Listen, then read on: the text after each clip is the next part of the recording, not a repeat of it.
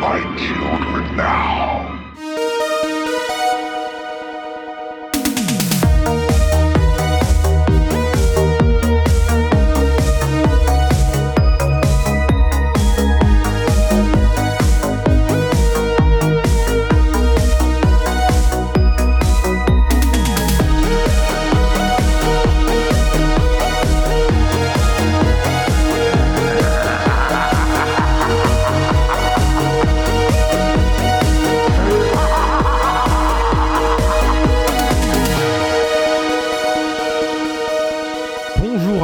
Et à toutes et bienvenue dans le premier épisode de la seconde saison de Jumpscare, votre podcast hebdomadaire sur le cinéma horrifique.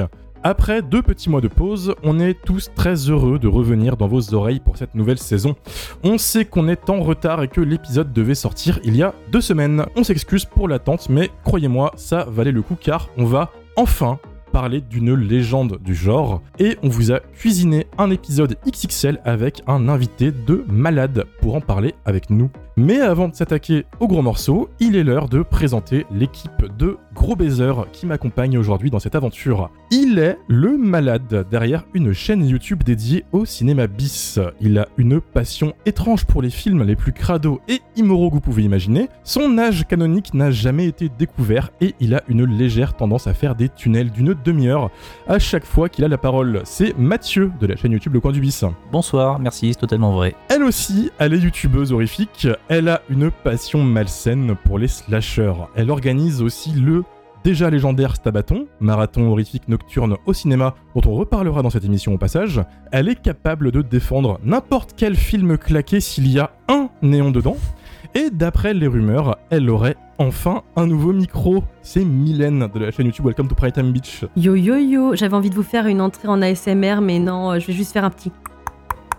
La qualité du micro suffit pour faire de l'ASMR. Tu peux redire bonjour s'il te plaît? Bonjour, bonjour. Ah, il est bien. ouais. Ah, qu'est-ce que c'est Le- beau Ah ouais, ouais, vraiment. Du miel le à mes Romain qui monte l'épisode, euh, là, il, il adore ce qui se passe. Vraiment. Merci, du coup, euh, pour l'investissement. Il est tombé dans une marmite de sel de Guérande quand il était jeune. Sauf qu'au lieu de développer des super pouvoirs, ce malheureux accident lui a donné l'envie de chier sur l'intégralité des films du podcast. Il porte aussi le même prénom que le grand réalisateur derrière Dracula 3D. Ah. C'est Dario. Là, je m'attendais à Suspiria, j'avoue. non, non, non. Ouais, salut à tous, bonne année, bonne année à tous. Euh, Oui, bonne année, j'avoue, au passage. On a oublié. Elle est la fan numéro 1 en France de Buffy, chasseuse de vampires, et de Bruce Campbell. Elle fantasme sur la moustache de Tom Atkins dans Halloween 3 et base l'entièreté de son esthétique sur le film Glitter de Maria Carey. Elle peut aussi vous réciter l'intégralité du lore de Dr. Queen Femme Médecin, passé la deuxième pente. Elle est aussi rédactrice sur le blog du cinéma, c'est Lily. Comment ça va Salut, ça va et vous nickel. Ça va, ça va. Voilà, on est chaud pour cette deuxième saison. Il faut, il faut. Et tu vas nous introduire comme ça à chaque fois ou pas, Romain? Juste petite question. C'est hyper long. Non, c'est exceptionnel, c'est très long, mais c'est parce que c'est le retour, on s'échauffe encore, euh, voilà. Et pour finir, c'est un désastreux crétin selon un rédacteur des cahiers du cinéma. Après trois ans dans le milieu du podcast, il ne sait toujours pas articuler correctement et il est hanté par son passé sombre de TikToker Minecraft. Il est aussi chroniqueur dans l'émission horrifique Le Bistrot, ex-bistrot de l'horreur sur Filmo. C'est moi-même, Romain. Et il aime parler de lui à la troisième Bonjour. personne. Bonjour Romain. Bonjour, ça va Bonjour Romain. Au passage, au passage, Amélie n'est pas avec nous, mais elle revient au prochain épisode. On lui a dit, on fait Freddy. Elle était pas chaude, euh, mais on lui a réservé un film spécial pour la semaine prochaine. Elle reviendra en force, vous en faites pas en tout cas. Euh, sans plus attendre, passons au plat de résistance du jour. Il a des gros problèmes de peau, il a un chapeau crado, les ongles un peu trop longs et une attirance étrange pour la jeunesse. On pourrait croire que je décris trois quarts du YouTube cinéma, mais non. Je parle évidemment de notre boogeyman griffu préféré, Freddy. Krueger. On nous a beaucoup demandé de parler d'icônes du genre et de s'attaquer aux grosses franchises cultes du monde de l'horreur, et on a cédé. Euh, le truc, c'est que les franchises cultes, tout a plus ou moins été dit dessus, et que si on s'est dit que si on le faisait, c'était car on avait quelque chose à dire et à proposer en plus pour justifier l'épisode. Et ce quelque chose, eh bah, on l'a. En effet, aujourd'hui, on parle pas de n'importe quel Freddy, puisqu'on va parler de sa première suite, Freddy 2, La Revanche de Freddy, sortie en 85 et réalisée par un certain Jack Shoulder, réalisateur de multiples films qu'on aime beaucoup, comme The Hidden, mélange de buddy cop movie, de science-fiction et d'horreur. Il a aussi réalisé le très fun Wishmaster 2, avec son jean qui exauce les vœux de tout le monde de la pire des manières. Il a fait Arachnid avec une araignée géante qui poursuit des soldats dans la jungle.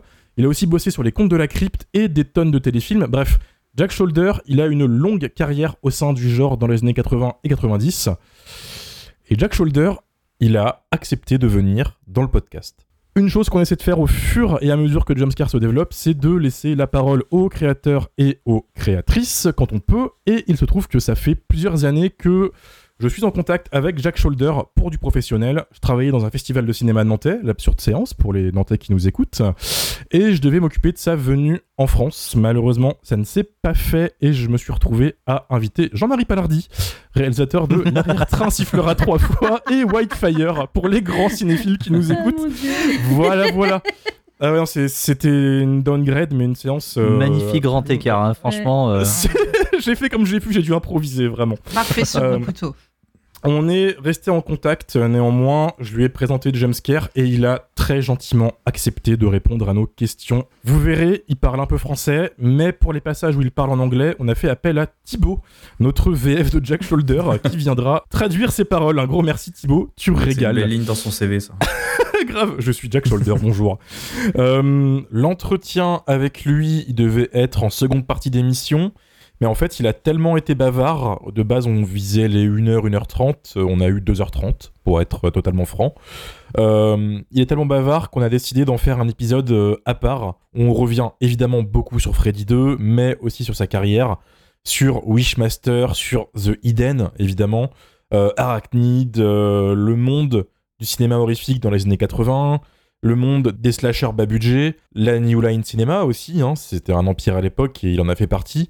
Enfin bref, c'était passionnant et ça méritait un écran un peu plus luxueux qu'une interview en fin d'épisode, euh, selon nous. Donc dans quelques jours, avant l'épisode de vendredi prochain, vous aurez un épisode XXL de luxe, Jumpscare avec Jack Shoulder, une longue discussion, hyper intéressante, hyper vaste, sans langue de bois en plus, il est très honnête sur certains de ses films, vous allez voir. Donc voilà, on espère que, que ça vous plaira, c'est un format qu'on fait pas beaucoup et qu'on espère développer par la suite. Un gros merci à lui d'être venu, évidemment. À noter qu'on a fait un jeu sur les réseaux sociaux pour deviner qui était le guest, euh, ce qui est le moment où je dois vous dire de nous rejoindre sur les réseaux sociaux, sur les réseaux, euh, Jumpscarecast sur Twitter et Instagram. Vous nous avez vendu du rêve, hein, euh, du mec qui nous a dit qu'on avait invité le canari explosif de Freddy 2 à ceux qui n'avaient pas compris que Johnny Depp et Heather Camp ne sont pas dans Freddy 2. On vous a vu, c'est gentil. Ou à la centaine de euh, c'est Robert Englund que j'ai reçu dans mes commentaires, même après avoir vous avoir dit que c'était pas lui. Mais voilà. Dans Freddy 2, qu'est-ce qui se passe? Fini Nancy Thompson et bonjour Jesse Walsh, un jeune adolescent impopulaire au lycée qui est possédé dans ses rêves par Freddy Krueger, qui cherche à prendre possession de son corps afin de continuer son règne de terreur dans le monde réel. Chose qui arrive dans une des rares séquences de la franchise où Freddy sort du monde des rêves pour massacrer des adolescents lors du dernier acte. C'est à la petite copine de Jessie de tenter de refaire sortir ce dernier de l'emprise de Freddy avant qu'il n'y ait trop de victimes. Et des victimes, il y en aura, puisque le film met en scène un des Freddy les plus sombres et les plus meurtriers de la saga. Pourquoi commencer la franchise des Freddy chez Jumpscare par le 2 Euh, Outre l'opportunité de parler avec Jack Shoulder et de le faire venir, c'est un film qui a une évolution assez folle au sein de la communauté horrifique, d'abord mal aimé puis célébré. C'est aussi un film totalement indépendant du reste de la franchise, que vous pouvez regarder sans avoir vu les autres, ce qui lui vaut une réputation d'ovni un peu dans la franchise. Et on aimerait garder le premier pour la fin, tout simplement. C'est le film le plus culte du lot, donc on va se le laisser pour la fin avec, si on peut, un guest de malade et non pas Wes Craven, Mylène du coup. mais, mais bref, on n'en dira pas plus. On a beaucoup d'autres Freddy à faire avant que ça arrive de toute façon, donc euh, là aussi en présence des créateurs ou des créatrices si on arrive à les choper. Euh, mais avant du coup de parler de Freddy 2, et puisqu'on ne peut pas ne pas évoquer le premier, on va reprendre l'histoire à partir du début pour que tout le monde qui écoute le podcast puisse suivre. Les Griffes de la Nuit de Wes Craven, le premier Freddy. Mylène, toi qui es spécialiste du slasher, est-ce que tu peux nous faire un petit point sur le genre du slasher en 84 et l'impact de la sortie de Freddy 1 dans le monde de l'horreur? Alors déjà, pour euh, ceux et celles du fond euh, qui ne savent pas ce que c'est qu'un slasher, c'est un sous-genre de l'horreur qui met en scène un boogeyman qui est masqué ou non, euh, il y a un whodunit ou non, et il tue à l'arme blanche. Bon, après, ça, c'est des choses qui ont évolué avec le temps, parce que ce qui est très important à savoir dans le slasher, c'est que c'est un genre qui fonctionne par vagues. Et euh, donc, notamment, l'une de ces vagues, on va la voir aujourd'hui avec Freddy. Mais avant ça, il faut savoir que quand euh, Freddy en sort, donc on est en 84 et on est euh, à la fin de l'âge d'or du slasher. Donc l'âge d'or du slasher, ça a duré très peu de temps, ça a duré 4 ans, de 80 à 84. Durant cette période, c'était vraiment le genre majeur. On a vraiment eu des super pépites. Et en 84, c'est vraiment l'agonie du genre. De 84 à 86, on va avoir quand même des choses qui vont être assez sympathiques, notamment ben, Freddy, qui va vraiment euh, modifier totalement la codification du genre. Mais on va avoir aussi des petites tentatives comme Weekend de terreur, que personnellement j'aime beaucoup, qui est un film un peu précurseur euh, du genre méta et des films comme Scream, ou encore euh, des films comme La, comme La main du Seigneur, ou encore Aerobic Killer.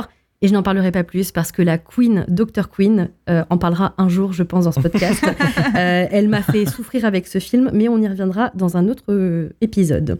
On a aussi des tentatives comme Chucky qui vont être vraiment des lancers de nouvelles sagas et notamment des suites de franchises en fait, parce que vraiment à cette époque-là, à part quelques petites pépites, on est euh, vraiment sur euh, des opus, euh, c'est-à-dire le cinquième vendredi 13, le troisième psychose, et oui, il y a eu quatre psychoses, le deuxième prom night, on est aussi sur le deuxième slumber party massacre, qui au passage est très très cool, et à part quelques opus comme ça qui vont bien fonctionner en, en VHS, euh, la plupart des suites de franchises sont vraiment euh, complètement enlevées de leur substance. Enfin, pour Halloween, par exemple, même la Final Girl, elle s'est cassée. Elle a dit c'est bon, rideau, je me barre. Donc euh, c'est jamais très très bon signe. Euh, Vendredi 13, qui était déjà mal barré avec le premier, euh, part totalement en sucette. Et du coup, euh, on a quand même voilà des petites propositions sympas en VHS, mais qui vont pas forcément venir en France, parce que du coup, à cette époque-là, en dehors des gros opus de franchise, on a aussi le phénomène des direct euh, VHS. Tous ces slashers, en fait, ils vont sortir qu'en VHS et pas forcément au cinéma. Donc vraiment, c'est plus un genre qui fait venir les gens en salle. Et quand Freddy sort, en fait, ce qui est assez impressionnant, c'est que du coup, il va euh, carrément créer une vague à lui tout seul, c'est-à-dire le slasher fantastique. Souvent, dans les ouvrages, que ça soit francophone ou anglophone sur le slasher, on a tendance à le mettre de côté.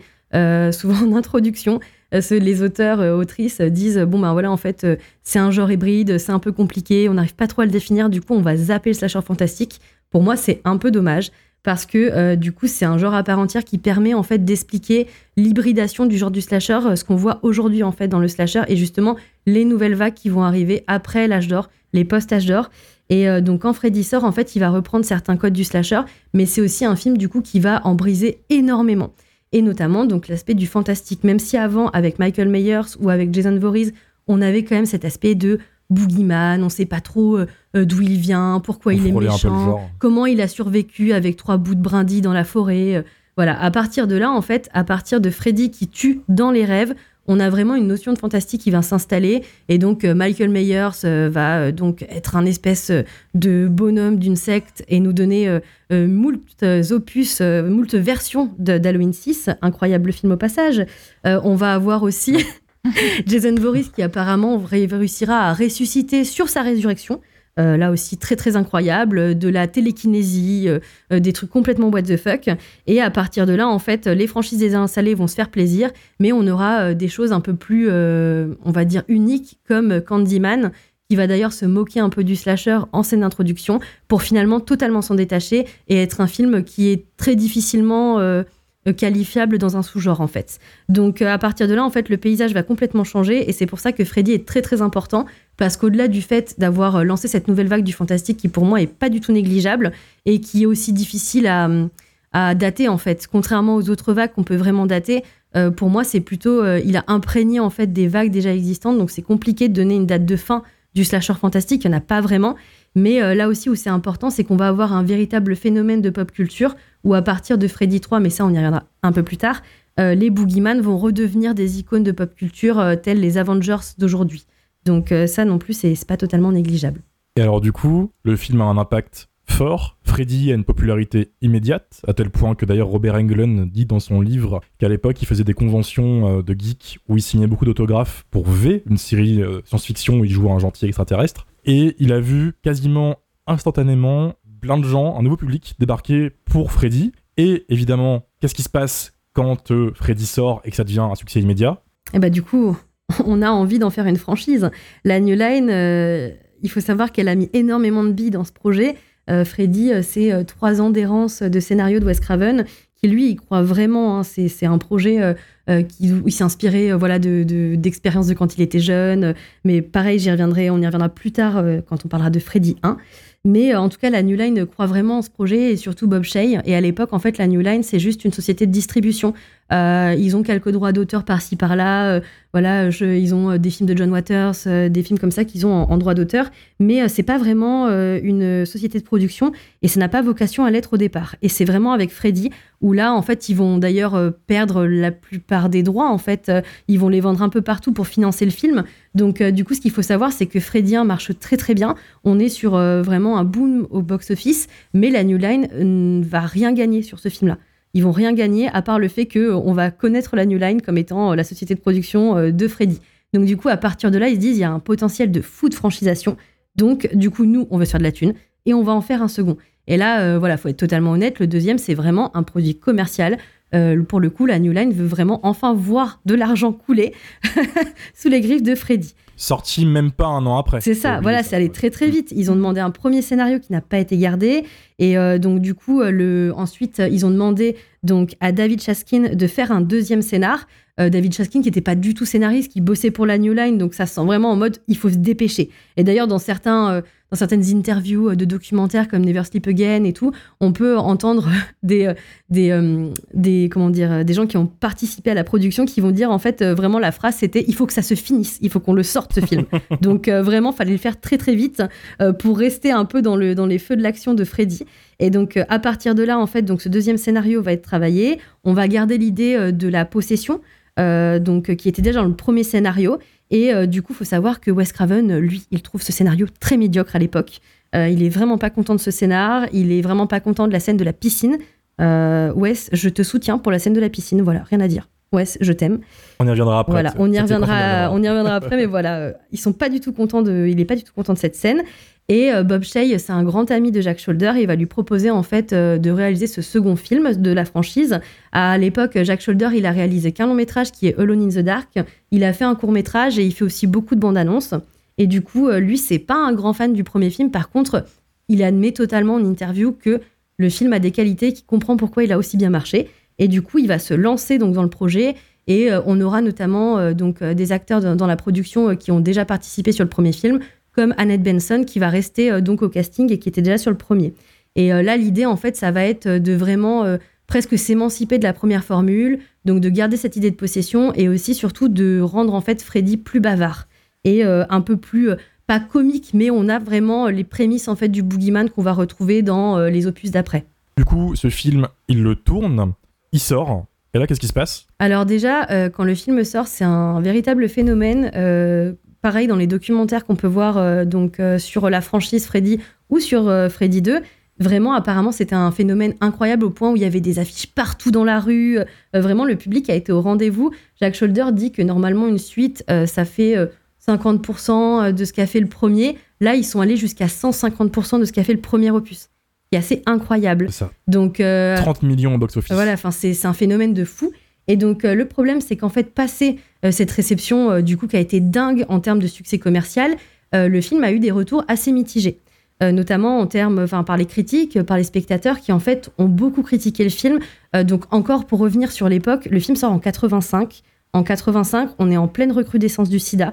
Euh, c'est vraiment un sujet euh, tabou, un sujet d'actualité. Et euh, en fait, à l'époque où sort Freddy 2, le film euh, est targué de film gay. Euh, et il faut savoir qu'à l'époque, c'est pas du tout euh, quelque chose de positif. Si aujourd'hui on parle de films Mhm. queer, on parle de films camp, euh, si aujourd'hui euh, on met en avant ça dans les films, à l'époque, c'est pas du tout une connotation qui est positive. Et euh, on va notamment accuser en fait l'acteur principal qui joue euh, donc euh, le final boy Jesse euh, d'avoir rendu ce film gay. On va accuser Patton euh, d'avoir vraiment joué euh, dans cette connotation euh, queer du film. Euh, encore une fois, là, j'utilise le terme queer, mais à l'époque, c'est pas du tout un terme qui est utilisé. hein. C'est vraiment un terme qu'on utilisera plus tard. Et donc, du coup, euh, ce film est mal vu parce qu'il change les codes, parce que notamment, bah, Freddy sort des rêves, euh, parce que du coup, il a vraiment, bah, comme l'a dit Romain, c'est un film qui est vraiment singulier par rapport à la saga, mais aussi pour cet aspect-là. Aspect-là, et en fait, euh, il y a que quelques années, euh, depuis, euh, je dirais, euh, 10-15 ans, en fait, que le film a vraiment euh, eu un nouvel accueil, en fait, critique, euh, justement pour les mêmes raisons qui ont fait que le film a été bâché pendant des années. Euh, Il y a beaucoup de gens qui se sont à l'époque reconnus dans ce film, euh, qui ont vu un film d'horreur queer, ce qui était euh, ben, euh, pas vraiment légion à l'époque. voilà. Et, du coup, euh, c'est un film qui est très très important euh, pour cette communauté, qui est très important en termes de représentation, parce que au-delà euh, d'être ce qu'on a pu targuer d'être un film sur le coming out, euh, euh, c'est vraiment un film euh, qui euh, parle du genre en fait.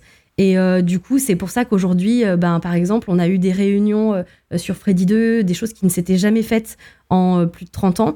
Et donc aujourd'hui, le casting s'est retrouvé. On a un documentaire qui est très très bien fait, si vous voulez en savoir plus justement sur toute cette histoire qui s'appelle Scream Queen, My Nightmare on Elm Street, et donc qui revient justement sur l'accueil du film et comment l'a vécu Patton, et qui est vraiment intéressant à doubler avec Never Sleep Again.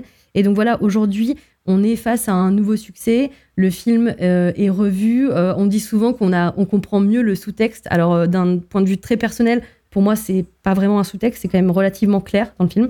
Euh, Très visible. Voilà, c'est difficile Mm. de dire que c'est un sous-texte. Et Il y a un mec qui se fait fouetter les fesses dans une douche accroché au mur euh, façon BDSM, tu vois. ben, mais- c'est ça quoi. Il y a un barguet aussi. Bah hein. oui, il y a un barguet, Oui, oui, il y a un barguet Ouais. où ils font jouer Bob Shay d'ailleurs euh, euh, pour, euh, pour, le, pour le faire chier et se, se foutre de lui. C'est le barman. Oui. Et, et du coup, après, ce qui est, ce qui est, ce qui est, hum, ce qui est assez drôle, c'est que donc, le film euh, s'est fait bâcher pour ça, mais euh, il a quand même inspiré des représentations qui étaient, euh, pour le coup, plus en sous-texte. Cette scène où, justement, euh, Freddy sort du corps de Jessie, c'est une scène qui a inspiré, en fait, d'autres films. Enfin, la scène dans Slumber Party Massacre 2, ceux et celles qui l'ont vu euh, vont voir de quelle scène je parle. Elle fait clairement référence à celle de Freddy 2. J'espère qu'on parlera un jour de ce film au passage, de Slumber Party Massacre 2. On a parlé du 1 qui est relativement soft par rapport au 2, mais le 2, regardez-le si vous pouvez aussi. C'est un Freddy-like totalement fou et sous cocaïne. Voilà. Totalement. Euh, anecdote euh, hors sujet. Euh, mais du coup, selon l'experte du slasher que tu es, Freddy 2, est-ce que ça vaut le coup? Est-ce que c'est bien? Alors, euh, mon avis est mitigé. Alors, euh, parce que c'est pas, c'est pas un coup de cœur dans la saga et c'est un film que j'ai mis longtemps à aimer. Parce que euh, la première fois que je l'ai vu, j'étais ado et j'étais très en colère contre ce film parce qu'il était trop différent du premier. Euh, je pense que j'ai clairement fait partie de ces gens qui euh, ont râlé parce qu'il changeait trop les codes. Euh, j'étais triste parce que moi, en fait, j'aime beaucoup les franchises parce que j'adore retrouver une Final Girl. Genre, typiquement, les Halloween m'ont régalé parce que Laurie Strode revient dans pas mal d'opus. Et c'est vrai que si j'aime énormément la franchise Freddy, ben en fait, en termes d'apparition de Nancy, c'est une franchise qui me frustre énormément. Et je me rappelle qu'à l'époque, moi, tout ce que je voulais voir, c'était, je voulais revoir Nancy. Je voulais savoir où elle était, ce qu'elle faisait. Bien sûr. Euh, Je trouve que c'est l'une des meilleures Final Girls parce que euh, elle est vraiment, euh, elle est active, elle se laisse pas faire, elle est hyper euh, maligne et tout. Et quand dans le deuxième opus, j'ai vu qu'elle ne revenait pas, bah, je pense que déjà ça a été ma première douche froide. Et du coup, j'étais vraiment euh, très en colère contre le film. Après, euh, avec le temps, euh, j'ai vraiment appris à aimer le personnage de Jessie que je trouve très bien, mais que je trouve qu'il souffre justement du fait qu'on attend Nancy. Je pense que ça, ça a été très compliqué pour euh, la plupart des spectateurs qui attendaient son retour. Au niveau de ses expériences esthétiques, j'aime beaucoup le film parce que justement, il va instaurer toute un- une DA que tous les autres Freddy vont reprendre. En fait, euh, dans l'inconscient collectif, on a l'impression que Freddy 1, il était déjà plein de néons, qu'il y avait déjà cette couleur rouge et verte très présente. Et même moi, en fait, pendant des années, j'ai cru ça. Et c'est quand je l'ai revu il y a peut-être 5 ans, je me suis dit, mais pas du tout, en fait, t'avais plané, meuf. En fait, euh, le film, il est très, très bleu. Il joue tout le temps sur les tons de bleu. Et on a très, très peu cette vibe Mm. néon, très pop culture. Et c'est à partir du second film euh, que vraiment, en fait, Jack Shoulder, il va mettre en place euh, tout ce truc où, en fait, quand Freddy est pas loin, euh, on va avoir des petites notes de rouge, de vert, que ce soit dans les vêtements, dans les néons, Ouais. dans les décors. Et, et en fait, ça m'a fait rire parce que quand on a revu les films, euh, on en parlait avec Mathieu, en fait, euh, dans Alone in the Dark, dans la scène d'intro qui est une scène de cauchemar. On a aussi ces couleurs et du coup, ça je me suis dit en fait peut-être que euh, au-delà du fait que ça soit euh, du coup euh, les couleurs de Freddy, c'est peut-être la vision du cauchemar de Jack Shoulder en fait. Peut-être que pour lui, c'est des couleurs un peu récurrentes du rêve ou du cauchemar et ça met en place un peu une ambiance onirique pour lui. Et en tout cas, voilà, c'est un esthétique qu'on va beaucoup retrouver dans le 3 qui va très bien fonctionner. Et pour moi, je trouve qu'il est important parce que il commence à créer une icône Freddy en tant qu'icône de pop culture. Euh, c'est vraiment la construction du boogeyman. Le 3 sera vraiment le top, mais le 2 est très important pour ça. Et euh, bah, j'aime beaucoup le film, voilà, parce que je trouve que les effets spéciaux sont incroyables. Je trouve que encore aujourd'hui, euh, la scène vraiment, encore une fois, de où Freddy sort du corps de Jessie, elle est très très chouette. J'aime beaucoup le personnage de Lisa qui me fait penser à Meryl Streep, et c'est effectivement pour ça qu'ils l'ont casté. Donc ça marche très bien. Euh, C'est vrai, me- C'est vrai. C'est vrai que c'est flagrant de ouf. ça me perturbe. air, Quand j'étais gamine, air. je pensais que c'était sa sœur ou enfin j'étais vraiment perturbée parce que je trouve qu'elle lui ressemble beaucoup.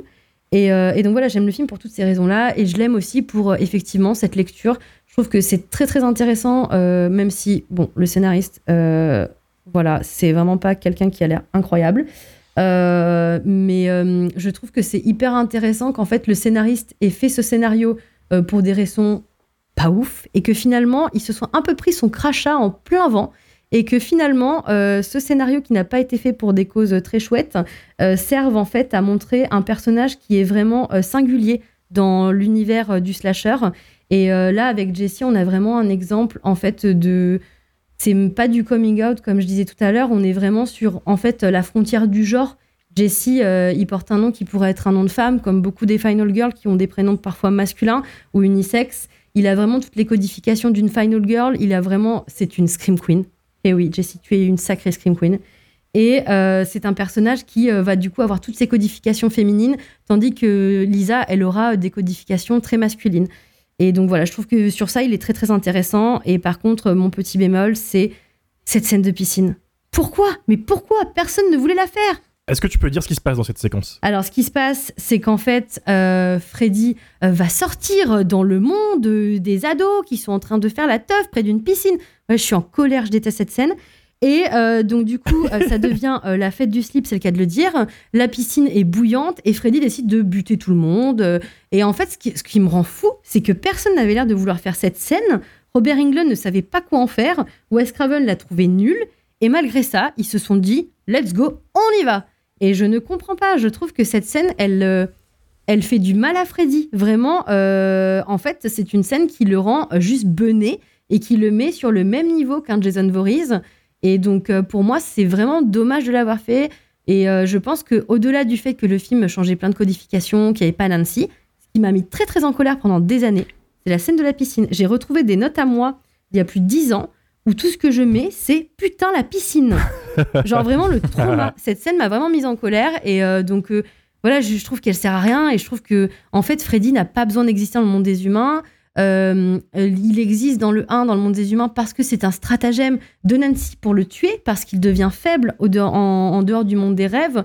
Et euh, c'est ce qui fait son intérêt, en fait. Freddy, il est flippant parce que Freddy peut t'attaquer du moment où tu t'endors. Euh, si Freddy, il peut sortir n'importe où, te suivre à la piscine, et en plus tuer devant plein de monde, bah, ça n'a plus aucun intérêt. Et du coup, c'est dommage.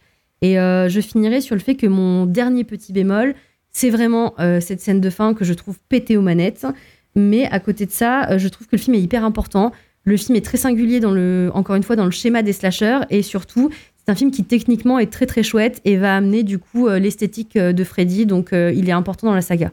T'as dit deux choses intéressantes. Tu dis que cette séquence de fin, elle est pourrie. Moi, elle me fait beaucoup rire parce que c'est littéralement Jessie qui est sauvée par le pouvoir de l'hétérosexualité avec le recul. Ce qui enlève un peu euh, Ouais. tout son pouvoir au film. Oh, hein, je- je- De la thérapie de conversion. Oui, c'est ça. Et c'est pour, C'est- c'est pour ça que je suis ça. pas, je suis pas hyper d'accord avec euh, euh, le développement sur euh, le genre parce que je trouve pas. Ça, je pense qu'en fait, c'est plutôt une mauvaise, euh, une des mauvaises intentions du scénariste qui est restée et qu'on Oui. surinterprète aujourd'hui. Parce qu'en fait, c'était la moquerie classique qu'on faisait aux homos. euh, c'est euh, ah ben en fait t'es une fille et t'es sauvée par une fille. Voilà, donc euh, je suis, je suis mitigée moi là-dessus. Ah, mais je suis d'accord Ah. que ça n'a pas été fait pour des bonnes raisons, mais du coup, aujourd'hui, on l'utilise comme une force et c'est ça que je trouve très drôle. Tu vois Enfin. Oui, oui, oui, oui. Non, mais c'est ce que je dis. C'est aujourd'hui, Mm. c'est euh, c'est surinterprété. Mais là, pour le coup, je pense que on n'est pas vraiment euh, sur euh, les bonnes intentions, parce qu'il y a des bonnes intentions euh, dans Freddy's Revenge euh, sur euh, sur le placard, mais qui euh, proviennent plutôt euh, euh, des acteurs et euh, et, euh, et du réel. Et de la garde-robe Mm, mm. aussi. Oui, de la sexuaris qui a été très important sur le film. Qui a ajouté plein de petits détails cuir euh, dans le décor. Truc évident, sur la porte euh, de sa chambre, il y a un panneau euh, No Girls Allowed. Ouais. Déjà, Euh, tu ouais, sais, voilà. chicks, tu Mm. sais tout. Mm, mm. T'as dit un truc intéressant, t'as dit que cette séquence de la piscine, elle heurte Freddy, mais elle a aussi heurté Robert Englund, qui, pour l'anecdote, Bon, bah, il porte un maquillage horrible à porter, hein, parce que ça met des heures à se mettre et c'est du latex, c'est du silicone, c'est chiant. Euh, il marche très lentement, très souvent, très proche de flammes, parce qu'il y a beaucoup d'effets pyrotechniques dans cette séquence, et euh, Jack Shoulder lui disait souvent Faut que tu marches lentement, t'es Freddy Krueger, tu as pas peur des flammes. Sauf que Freddy n'a pas peur des flammes. Euh, Robert Englund, en revanche, tu vois, il est le mec. inflammable, hein. marche- il est très inflammable en fait. Et euh, donc dans son bouquin, il explique qu'il se chiait dessus parce que le mec, il avait déjà hyper chaud, mais en plus, la chaleur ambiante a fait que le latex, le latex a collé à son front, la peau a fusionné Oh, avec. putain. Et apparemment, ils ont passé une nuit avec Kevin Yeager, qui est le maquilleur du film, à enlever bout par bout les bouts de, de Freddy sans que ça arrache sa peau. Apparemment, une expérience horrible qui a fait qu'ils ont dû améliorer le maquillage par, par la suite. Mais, euh, mais voilà, c'est une séquence qui, qui aurait pu vraiment faire du mal à, à Robert Englund, qui a joué le jeu, hein, vraiment euh, légendaire. Mais voilà, En légende. c'est vous dire la sécurité de ce, ce tournage. Euh, bah, merci beaucoup, Mylène. De ton côté, Mathieu, le coin du bis, est-ce que tu es d'accord avec cette analyse? Alors, profitez-en parce que ça n'arrive pas souvent. Oui, je suis complètement d'accord avec Mylène. Et euh, Oh. profitez-en aussi. Je vais pas faire de tunnel parce que parce qu'en vrai, Mylène a quasiment tout dit. Le truc, c'est que euh, voilà, je l'ai revu, euh, je crois deux ou trois fois cette année. Donc là, je l'ai bien en tête. Et ben, contrairement à ce que je pensais, parce que vraiment, quand je l'ai vu la première fois, quand j'étais ado, euh, d'une part, tout le, tout le sous-texte queer m'avait totalement, euh, enfin, m'était totalement passé au-dessus parce que bah, de fait, j'étais un ado, puis on était, était quelques décennies en arrière. Euh, voilà, encore une fois, je dirais pas mon âge. Mais du coup, euh, Cinq, six le fait de le revoir aujourd'hui, le fait de le revoir aujourd'hui, euh, évidemment, on peut pas ne pas voir ce truc-là parce que vraiment, c'est euh, c'est toutes les 10 secondes en fait, il y a un truc, il y a un truc, il y a un truc à l'écran quoi. Après, je j'aurais tendance à, à- à penser que aujourd'hui, si on parle de Freddy 2, ça n'est presque que par rapport à cette relecture-là, qui est très intéressante et qui mérite tout à fait qu'on y consacre un documentaire. Mais euh, moi, quand je vois des gens en fait parler de, de Freddy 2 sur Twitter, c'est toujours par rapport à cet angle-là. Et du coup, euh, bah, je vais plutôt laisser en fait euh, Milan s'il a encore des choses à dire dessus ou Lily enfin en, en parler. Je pense que vous, vous en parlerez bien mieux que bien mieux que moi. Moi, en fait, ce qui m'intéresse, c'est de voir vraiment la place qu'il peut avoir au sein de la saga Freddy, qui compte quand même 7 films. Euh, 8 d'ailleurs, si on compte Freddy contre, contre Jason.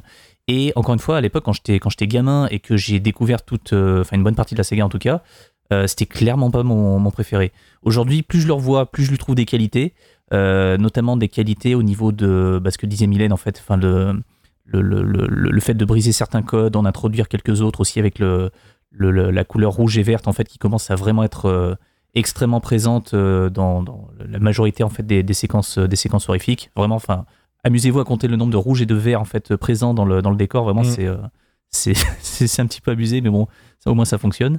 Après, j'aime bien le, toutes les séquences horrifiques qui sont peut-être pas forcément extrêmement gore, mais qui sont, euh, qui sont très efficaces.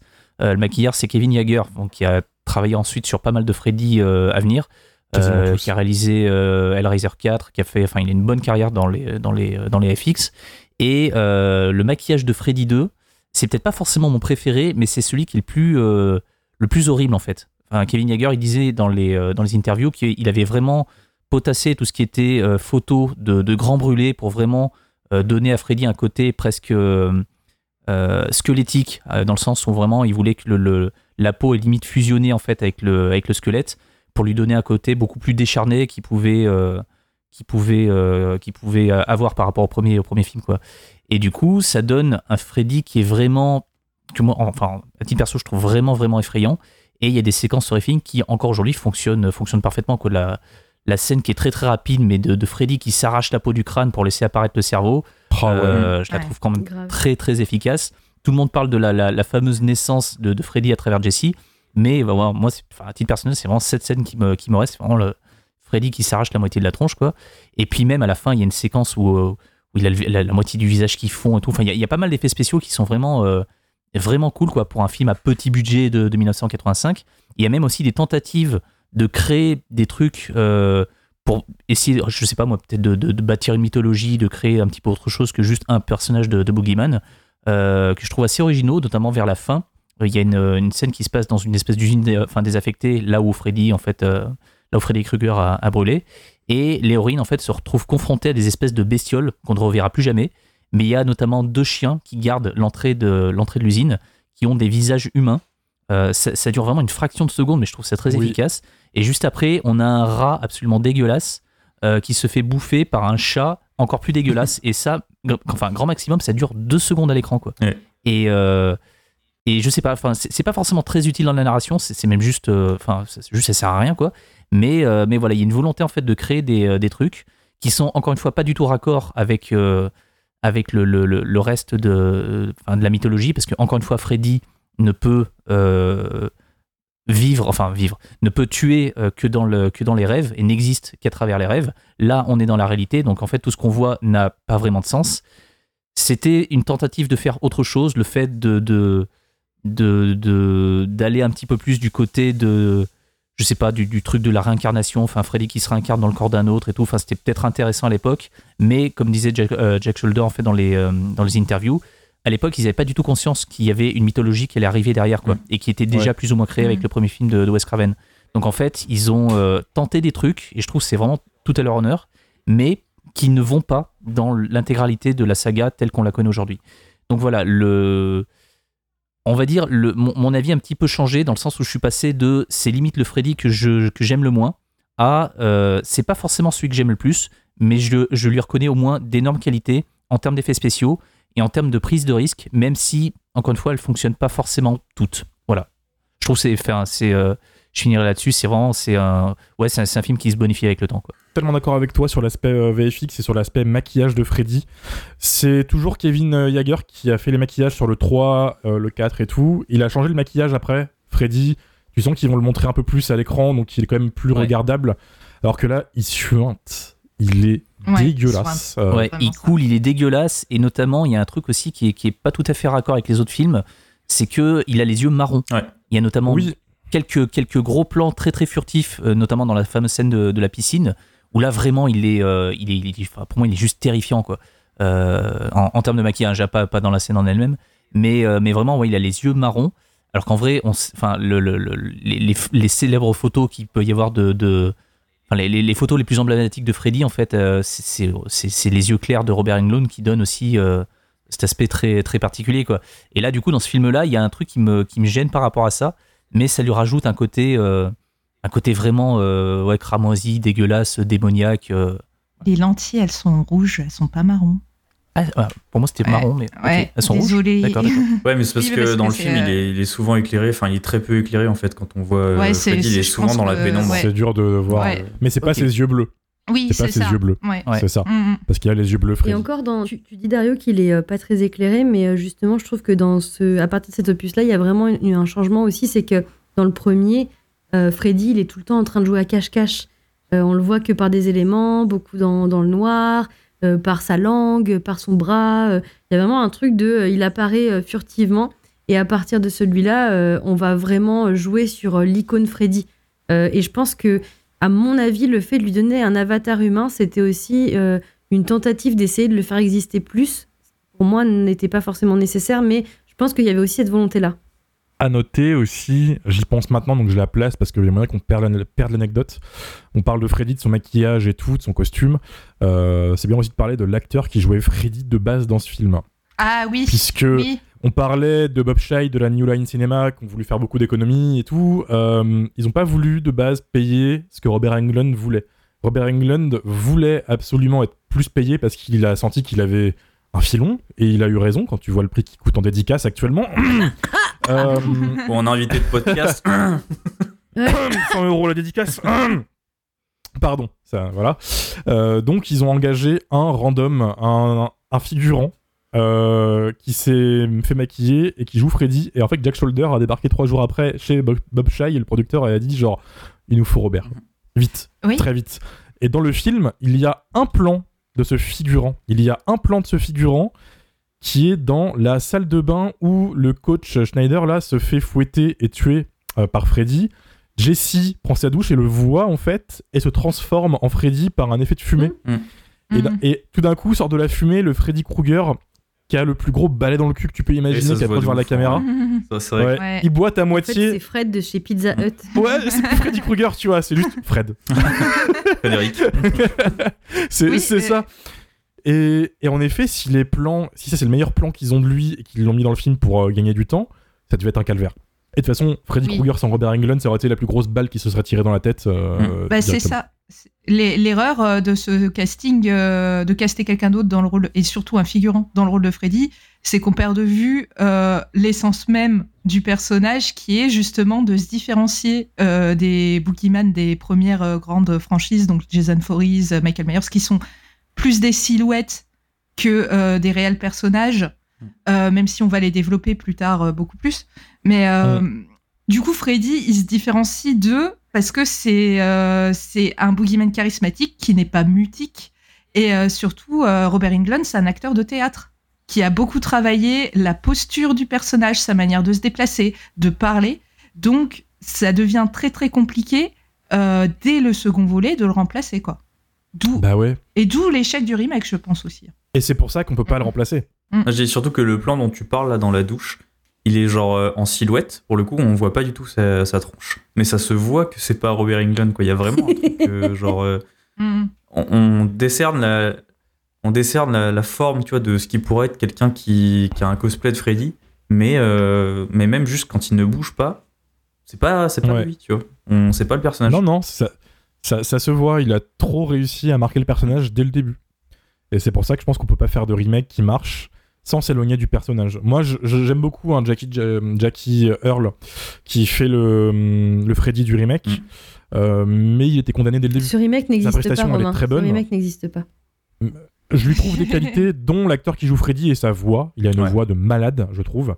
C'est pas Robert Englund, quoi. mais ouais, voilà, c'est ça. Mais franchement, je le trouve pas si ridicule. C'est le reste du film qui, qui foire totalement. Voilà. C'est après c'est un autre épisode, ça encore. On en reparlera, je Hot pense. take, il y a une bonne idée quand même dans euh, le remake. Il y a une bonne idée. Les micro siestes, ouais, Ouais. qui, euh, qui est pas utilisé beaucoup malheureusement. Bref, pour revenir au sujet qui nous intéresse. Merci beaucoup Mathieu. De ton côté, Lily, toi, qu'est-ce que tu penses de Freddy 2 Est-ce que tu es d'accord avec tout ça? Et avec le recul, qu'est-ce que tu penses du film? Bon, alors, euh, moi, je vais pas vous surprendre parce que, évidemment, que j'adore euh, Freddy's Revenge. Euh, c'est un film cuir avec un mec qui danse en tenant un objet phallique entre ses mains.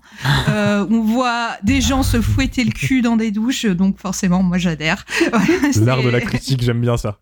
C'est très lilicore, tout ça.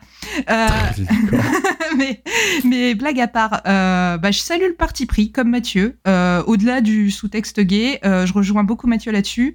Je trouve que c'est quand même un film qui a le mérite d'avoir choisi d'aller dans une autre direction que le premier volet.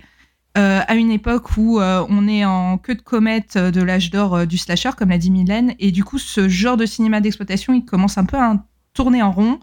Et surtout, il prend plus trop de risques. Quand un truc marche, on le reproduit à l'infini. Il y a qu'à voir les premiers vendredis 13. hein. Euh, ben, Freddy's Revenge, il ose s'aventurer ailleurs, ce qui est vraiment notable pour une suite euh, de slasher à succès.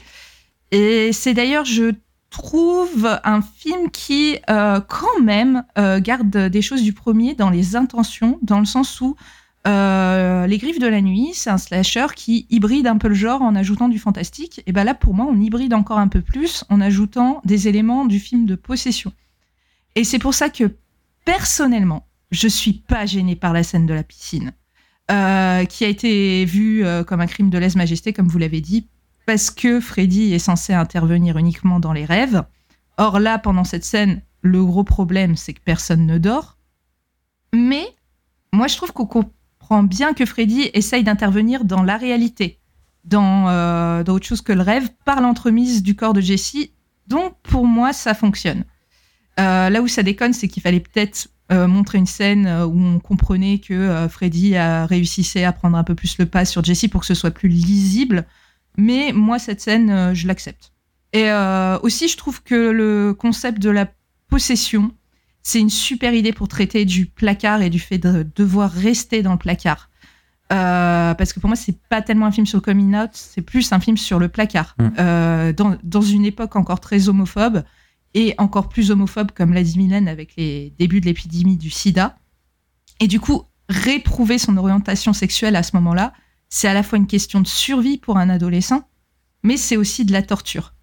Euh, donc, euh, je trouve que les scènes où Jessie mène un combat presque psychologique contre Kruger sont hyper troublantes et déstabilisantes. Et euh, bah, comme Mathieu, j'a- j'adore le look de Freddy Krueger dans le 2. Euh, je- comme tu l'as dit, Romain, je trouve qu'il est beaucoup plus répugnant, beaucoup plus sointant. Euh, j'adore l'idée des lentilles rouges.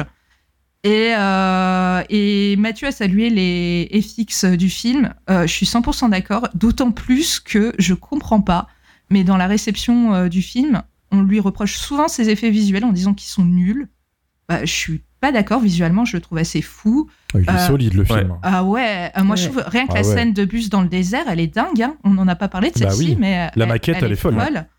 Euh, pareil, euh, moi j'adore aussi les animaux dans la fonderie. Je rejoins assez Mathieu là-dessus. Donc je trouve ça assez réussi et assez impressionnant techniquement, sachant aussi que le film il s'est fait en très peu de temps, comme tu l'as dit Romain. Mais mon seul reproche en fait, c'est que souvent ces effets hyper impressionnants, bah, comme Mathieu l'a dit, ils tombent un peu à plat. Et euh, par exemple, euh, ben cette fameuse scène de la naissance de Freddy, donc quand Freddy sort du corps de Jesse, il met un petit coup de rasoir à Grady, le mec tombe et c'est tout. Voilà. Oui. Euh, pareil, Enfin, il la traverse piscine, la il porte aussi, hein, c'est pas un petit coup de rasoir. Ouais, mais bon, tu sais, tu t'attends vraiment à ce qu'il euh, à ce qu'il euh, sorte une réplique, euh, torture le mec un petit peu. Tu vois là, il lui met- il fait juste tchuc et fini. Bah voilà, je trouve qu'il y a une grosse surenchère pour finalement. au premier, Mm. t'as quand même un geyser de sang dans un lit. tu Ouais, vois. voilà, c'est ça, c'est ça. Et euh, pareil, la piscine. Il y a le climax avec la réplique euh, You're all my children now. Mais, Oui. mais c'est un peu tout ce qu'on a à se mettre sous la dent. Euh, et je pense que c'est peut-être dû au délai de production qui était assez court. Mais après, pour moi, ça n'enlève rien aux qualités du film. Euh, qui ose mettre en scène un Final Boy Qui crie très fort À une époque, encore une fois, où ce sont plutôt les femmes qui sont représentées comme des victimes. Très beau crie Ouais, plus que voilà. Nancy. Hein. Voilà. Du coup, euh, du coup, euh, je trouve que euh, ce qu'on oublie un peu de dire des fois sur ce film, c'est que c'est le personnage féminin qui sauve le personnage masculin, même si, même si aujourd'hui c'est un peu éculé ce genre de parti pris, mais je trouve que Freddy's Green Challenge, ma- malgré le fait que je trouve que ça part de mauvaises attentions, comme on l'a dit tout à l'heure, il est cuir aussi parce qu'il s'émancipe des stéréotypes de genre. Et euh, je trouve aussi que c'est un film super intéressant parce que c'est une suite d'un grand succès populaire. C'est pas un truc euh, un peu expérimental indé, genre Evil Dead, quoi. Euh, et ça, je pense que c'est dû à la New Line, qui à ce moment-là était encore une petite boîte, qui avait produit des. qui avait distribué des trucs un peu conceptuels comme Polyester de John Waters, qui était en odorama, et qui a connu son premier gros succès avec Les Griffes de la Nuit, comme l'a dit Mylène. Donc je trouve qu'on sent que le projet est un peu rushé, parce qu'il est produit à des fins commerciales, certes, mais il a quand même un petit côté film d'auteur qui est tout à fait louable et euh, qui, je pense, vient du côté euh, débutant de la New Line. C'est vrai qu'après, ils ont bombardé. Hein. Ouais. Dès 85, euh, réfléchis, mais New Line, ils ont fait la saga des Critters, qui s'est aussi produite très très vite pour concurrencer les Gremlins. Et après, ils sont vraiment tombés dans le truc euh, des franchises horrifiques. euh, C'était un peu voilà. la, la Blumhouse de l'époque, en fait. mm. Il nous reste une personne. Toujours le danger. On sait pas ce qui peut se passer. Dario. Dario, c'est la première fois que tu voyais le film, il me semble. Non, non, je l'avais déjà vu, mais ça fait longtemps que je l'avais vu par contre. Tu l'avais Ouais. déjà vu à l'époque Ouais, ouais. T'es pas sûr Vas-y, dis-nous tout. Je... Parce que je m'étais fait un marathon euh, il y a hyper longtemps et du coup le 2 je m'en souvenais encore très bien parce que c'est pas comme euh, les suites en fait de Freddy où ça commence à se mélanger un peu euh, euh, l'enfant du cauchemar euh, je sais plus quoi là les le 4 5 6 ça commence un peu à se mélanger dans ma tête autant le 2 il est quand même très à part en fait dans la dans la dans cette franchise donc je, je m'en souvenais plutôt très bien Euh, par contre c'est pas un film que, que je trouve très bien. Je trouve que c'est loin d'être le meilleur, évidemment, dans la, dans la saga, je trouve. Le, le côté queer, euh, je pense comme Mathieu, en fait, la première fois que je l'ai vu, ça me ça m'avait pas sauté aux yeux. Puis après, bah, c'est c'est tellement en fait euh, culte sur Internet que tu te renseignes deux secondes sur le film que tu te dis ah oui non mais en fait oui carrément On peut euh, pas le louper. oui carrément en fait euh, le gars il se fait euh, il se fait tuer à coups de balle quoi tu vois donc euh, bon c'est euh, c'est le même mot en anglais pour les couilles hein, je, je rappelle Oui, c'est- Heureusement qu'il est là, yeah. franchement.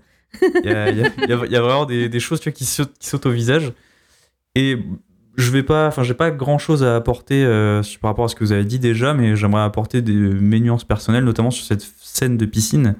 Moi, je suis un peu plus Team Lily, où en fait, euh, comme le film devient un film de possession, le moment où Freddy en fait tue les, les ados autour de la piscine, bah, c'est juste que il, il est dans le corps de Jesse. Et ce que je trouve intéressant, c'est que en fait, Freddy terrorise tellement euh, Jesse que on sent bien que Freddy, en fait, il gagne en puissance et il arrive, euh, ce, cette scène de piscine arrive au moment où euh, Jesse a sûrement le plus, est le plus terrorisé par lui, en fait, parce qu'il a en lui et par Freddy. Donc ça, ça fait du sens. Par contre, Ce qui est dommage, c'est qu'avec cette structure, il y avait un truc intéressant, un peu de climax à construire. Je trouve que le film, il se termine sur un truc très anti-spectaculaire. Voilà, cette, euh, cette euh, désaffectée, enfin cette cette centrale électrique désaffectée. Ça se finit sur, euh, sur un échafaudage de merde euh, avec euh, deux flammes et, C'est vrai. et, et vrai. Jesse qui ressort des cendres en mode putain, le pouvoir de l'amour et de la thérapie de conversion, ça m'a sauvé. Bon, je, le film a pas. Finalement, le- ce qu'il raconte, c'est un peu dérangeant, je trouve, aujourd'hui, surtout que, comme on l'a dit, le, le scénariste, il avait des intentions un peu qu'on peut questionner, en tout cas. Je. Et aussi pour revenir, pardon, euh, sur euh, cette histoire de chien là euh, dans devant la Syrie qui garde la Syrie. J'aime bien l'idée, mais je trouve que l'exécution est tellement bizarre. En fait, c'est le montage et même juste le, le maquillage entre guillemets. c'est vraiment juste des chiens avec un masque sur la tête, quoi. Donc il y a, y a un- ça fait un peu une scène qu'on pourrait voir dans un film de David Lynch, je trouve, en fait, parce qu'on n'en parle pas du tout. On, les voit et c'est tout. Il y a vraiment ce côté. C'est aussi peut-être là où tu, où tu sens un peu ce côté auteur, comme disait Lily, c'est que euh, bah, ça fait David Lynch, tu vois, ça fait un peu. euh, non, mais je, je l'explique pas, c'est pas la peine, euh, les gens comprendront ou pas. Personnellement, j'ai pas compris. Mais. et aussi, évi- évidemment, que les, les FX du film, je comprends pas qu'on les descende, enfin, en tout cas, qu'on les a descendus à l'époque, puisque maintenant, j'ai l'impression que ça fait quand même. ça fait, ça fait légion, tout le monde est d'accord pour dire que cette scène, c'est quasiment une transformation en fait du loup-garou de Londres, un truc comme ça. quoi. C'est vraiment Freddy qui sort d'un corps humain. euh, quand il sort du mur, parce qu'évidemment il est dans le mur, et qu'il y a le, haut du buste de Jesse qui tombe, je me souviens que quand je l'avais vu du coup il y a très très longtemps, cette scène-là, je me suis dit, Ouah, putain, en vrai, trop stylé. Autant le plan de l'œil dans la bouche, je le trouvais un peu cheapos, autant euh, quand Jesse, euh, quand, oui, quand la partie du, haut du corps de Jesse tombe, je me suis dit, ah ouais, non, ça fait vraiment film de ouf, genre quasiment une transformation de loup-garou, à moitié des, des carcasses qu'on pourrait voir dans des films de Romero. Je trouve qu'il a vraiment une, une, une belle esthétique sur le, les côtés euh, FX. Après, euh, ce que, ce que j'aurais tendance à lui reprocher au film, c'est plus euh, sa place dans la, dans la série, un peu comme Mathieu. C'est-à-dire que je suis évidemment plus attaché à ce que fait Wes Craven, et même, alors je sais qu'il y en a un qui va crier, mais Dream Warriors, je l'aime bien, mais c'est Oh. pas. C'est pas vraiment le, le même. Freddy en fait euh, que, que celui qu'il y avait dans, dans les griffes de la nuit, je, Ah je bah, trouve. C'est le début Ah bah du, non, non, du oui, oui, Freddy non. MTV. Voilà, Là, c'est c'est ça, du c'est pop le- culture à fond, quoi. C'est vraiment là où ils se sont dit, ok, dans, dans Freddy 2, les gens ont bien aimé que Freddy il parle un petit peu, là on va vraiment le faire parler de ouf. C'est vraiment ouais, le, le Freddy MTV, celui qui met les lunettes de soleil. Je crois que c'est dans le, c'est dans le 4 ça, je crois, mais... euh, C'est dans le 4. c'est mais, dans le 4. euh, Mm. Et je, c'est- en fait, cette, euh, ce virage que prend la, la saga, il est, il est intéressant parce que cette saga aurait pu être totalement différente à partir du 2, quoi. À partir du 2, ça aurait très bien pu être euh, que des films de possession, ou alors on aurait pu se retrouver sur un truc un peu plus euh, comme, dans, euh, comme dans le premier, en fait, qui revient plus au juste au slasher euh, au slasher surnaturel quoi qui est pas du tout euh, c'est pas vraiment un slasher surnaturel je trouve le, le 2 c'est plus un film de possession Mm. et du coup il a la même place dans la franchise que que Jason Goes to Hell quoi c'est vraiment euh, Ouais. en mieux quand même que Jason Goes to Hell Ah je ouais, trouve. quand même. le- Oh, le souvenir Oui, oui, oui. fiévreux de, de Ouais, ce film qui vient de ressortir. Ouais. Et d'ailleurs euh, Jason Goes to Hell- non vas-y je t'en prie pour, pour moi, Jason Goes to Hell, je me suis souvent dit que c'était un Freddy 2 raté. Donc Hmm. je te rejoins, 100%. et dans Jason Goes to Hell il y a, il y a un petit caméo de la main de Freddy Krueger donc euh, Oui. Donc euh, quelque part y a quelque part ça fait du sens Les conséquences de ce plan d'ailleurs. Dix- 10 ans d'attente un truc comme ça pour, euh, pour- 10 ans d'attente, euh, une quinzaine de, Ouais. de scripts. Il y a un très bon bouquin qui s'appelle Slash of the Titans, si vous lisez l'anglais, qui existe, qui revient sur l'intégralité des scénarios qui ont été écrits pour Freddy contre Jason et de toutes les idées qu'ils ont eues. Et, euh, il y en a même une où il y avait euh, Pinhead qui débarquait à la fin. euh, C'était Mhm. Avengers avant l'heure. Il y, a- il y avait aussi euh, Freddy versus Jason versus Ash. évidemment Ouais. Qui, est, qui est sorti en comics. C'est un comics, ouais. Qui est Ils sorti ont, en euh, comics. Ils ont récupéré le scénar pour faire un comics. Ouais. Exactement. Et pas mal en plus le comics. Mais c'était cette époque où il y avait plein de crossovers pourris qui étaient lancés un peu partout. Alien sont jamais vs faits au final. aussi hein. c'est la même époque c'est 2001 oui, c'est la même 2001, quoi. époque. euh, qui s'est mm, fait mm. 2004. 2004. Et euh, moi, je, je pense à un crossover qui ne s'est pas fait, mais qui aurait été fou. C'est Leprechaun, Oh, évidemment, putain. versus. Versus Candyman. Anaconda. Oh, putain. Non, non, Et les ça commodos. s'est vraiment fait. C'est euh, c'est l'acteur euh, Tony Todd euh, qui, a dit qu'un jour il a reçu une offre pour faire ce film. Il a fait, bah les gars, euh, non quoi. Euh, ils ont tenté de foutre les prochains d'après la rumeur avec Wishmaster aussi, tu vois, on revient à Wishmaster. Mmh. euh, Mais le ça deux se tient, ça se tient. Ouais. Les deux se Ouais, tiennent. Et en ouais. vrai, j'aurais pris. On a failli bien manger. Le poulet aurait été délicieux, mais malheureusement, on avoir les finalement, Tony Todd a joué dans la saison 3 de Scream et il se fait appeler le Candyman. Voilà tout ce qui s'est passé. Et voilà. Putain. Oh, il a fait Destination Finale. Tu le dis avec une il a tristesse fait- dans la voix. Ah ouais, mais je suis très triste euh, de ce truc. Il a fait le remake de La Nuit des Morts Vivants, Tony Todd. Faut qu'on en parle. Ah ce oui. euh, Mm. Ouais. Ouais, c'est ça. Enfin bref, on dérape. Il y a un élément que je trouve bien dans le 2 et qui est pas forcément exploité dans les autres euh, opus. Enfin, c'est à géométrie variable, ça, vraiment, l'exploitation de ce truc-là. C'est que on a besoin, euh, Freddy, pour exister, il a besoin euh, de se répandre comme une rumeur un peu à la manière du Candyman. Et euh, du coup, ça, c'est un truc qu'on n'explique pas forcément de- dans le 1, mais c'est ce qui se passe en fait parce que Nancy va en parler euh, à son petit copain, qui va en parler à un tel. Et en fait, c'est comme ça que vraiment, c'est un peu comme une épidémie. Et dans le 2, c'est par le journal que du coup, Freddy va réexister. Et euh, c'est quelque chose qui va être exploité, voilà, pas dans tous les opus, mais je trouve ça assez intéressant d'avoir regardé ça. Je trouve qu'en tout cas, euh, le fait de se dire euh, si je n'ai pas conscience qu'il existe et si je n'en parle pas, il ne me fera pas de mal, euh, pour moi, ça marche très bien comme terreur. Mm, Oui. mm. Après, c'est aussi le défaut de toutes les grandes franchises. Chaque film va rajouter du lore, va oublier du lore des autres films. Donc, à un moment, huitième film, c'est évident qu'il y a des concepts qui sautent ou qui reviennent un peu aléatoirement. Euh, dans Ouais. Freddy, Freddy contre Jason, ils le disent. Hein. C'est c'est tout, c'est tout le truc oui, de c'est Freddy la contre base de Jason. Freddy versus Jason. Ouais, hein. ouais. La base même du Mhm. film, ouais, c'est ça, tu vois. Alors qu'avant, ça avait un peu disparu. Dans le 6, il y a les fameux Dream Demons euh, qui ont donné un job à Freddy. Enfin, il y a plein de trucs qui vont pas. Ouais, les, euh, tro- les trois spermatozoïdes qui flottent devant l'écran là. Le tout en Dream- 3D. Dream Demons. horreur. Il y, a- il y a des gens qui l'ont vu en 3D et je pense que ces gens euh, ont vécu, euh, ont transcendé Ouais. à ce moment-là. Mais je pense qu'on mérite de le voir en 3D, je pense. On mérite et on, peut-être qu'on le reverra en 3D à un moment. Bref, on en reparlera tout à l'heure. Eh ben merci Dario. Euh, comme quoi tu commences l'année en douceur, comme quoi tout arrive. euh, c'est l'échauffement. Exactement. Voilà, ouais. c'est. Il évite le claquage pour l'instant. Il est demi-sel. Et du coup, et juste pour terminer, un truc que j'ai pas dit, excusez-moi. et là, je détruis ce que tu viens de dire et je défonce. Non, c'est pas vrai.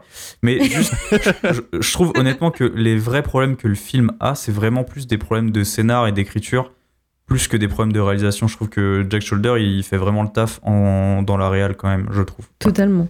Et je dis pas ça parce qu'on l'a on a invité, c'est vraiment, euh, vraiment ce que j'ai pensé euh, en voyant le film. C'est vraiment le, c'est un problème de concept, je trouve, le, le, le film Freddy. Ah, 2, mais d'une manière générale, enfin, la, la réelle de Jack Shoulder sur les, les films qu'il a pu faire dans les années 80, elle est carrée. Quoi. Mm. Après, il y a, y a- on, peut, on peut reprocher euh, d'autres trucs enfin, au niveau du, euh, du rythme ou du montage ou quoi que ce soit, mais la, la- la composition des plans et, euh, et euh, ouais, enfin, la réalisation d'une manière générale, en fait, moi je la trouve, euh, je la trouve, je la trouve carrée. Très quoi. propre. Euh, regardez The Hidden, quoi, parce que là on parle vraiment de, de, de Freddy 2, mais le chef-d'œuvre absolu de Jack Shoulder, pour moi et pour, euh, je pense, la ma- majorité des gens qui ont vu, euh, qui ont vu ces films, c'est The Hidden, quoi. Il y a des en termes de réalisation. The Hidden, il Ouais. est, euh, il est ouf, quoi.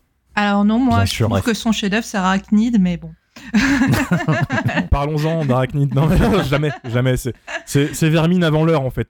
D'ailleurs, bravo à Sébastien Vanitschek hein, pour Evil Dead, on le dit. hein. Bravo. Ah oui, GG. Ouais, Séba- Sébastien, euh, gros baiser.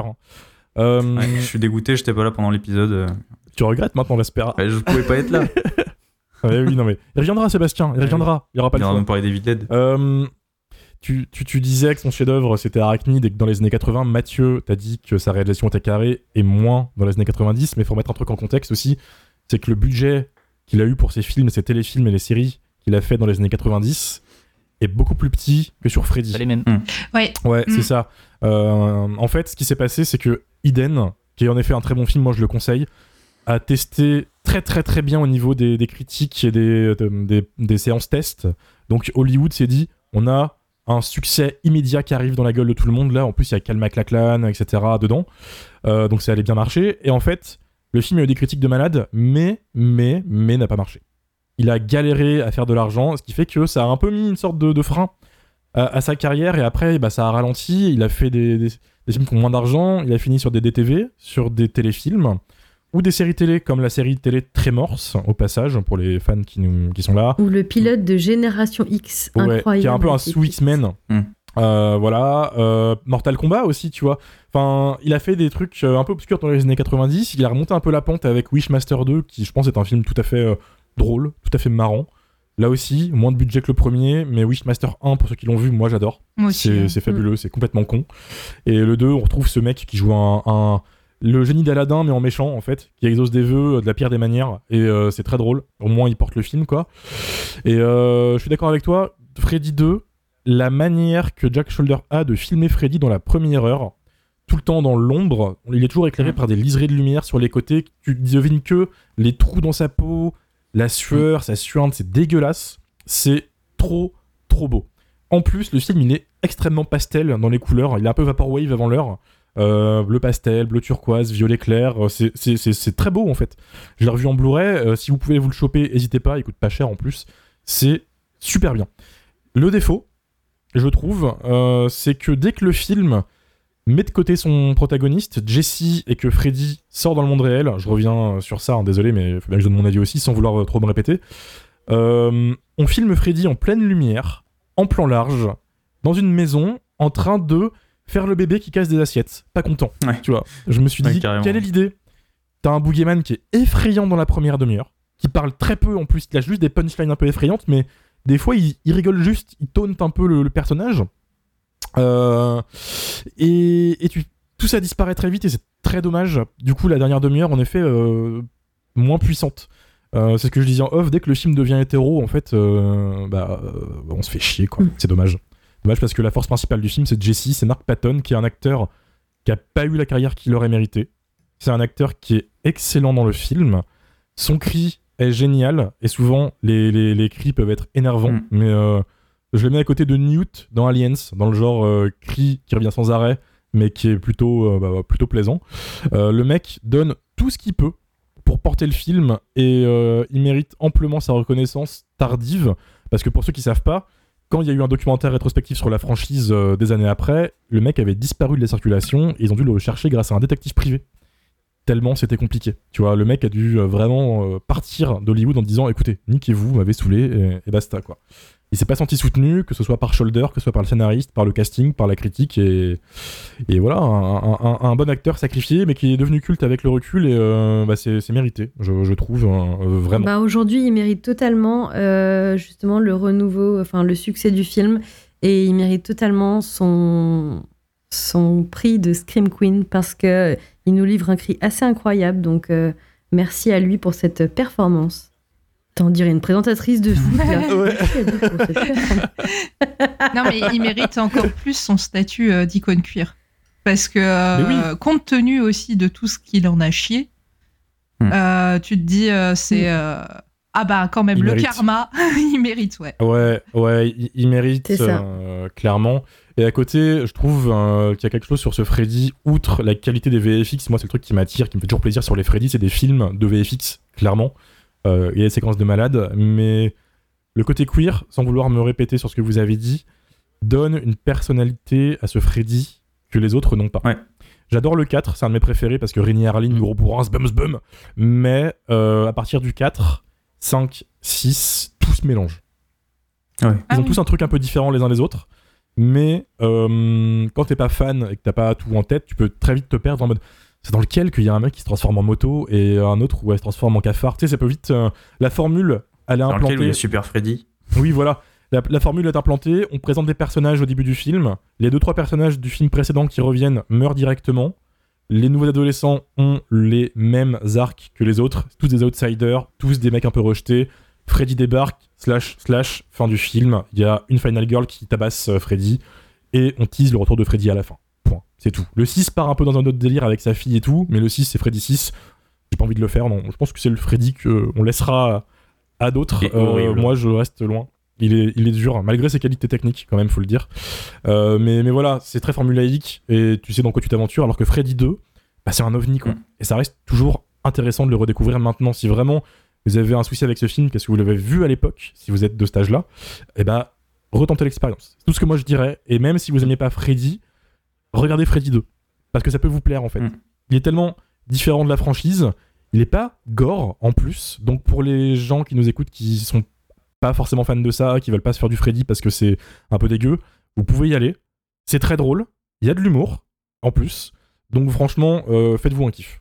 Voilà. Tout ce que moi je dirais sur Freddy 2. C'est un film à voir en période de canicule. Ouais, parce que tout le monde transpire dedans. D'ailleurs, Jessie transpire énormément. hein.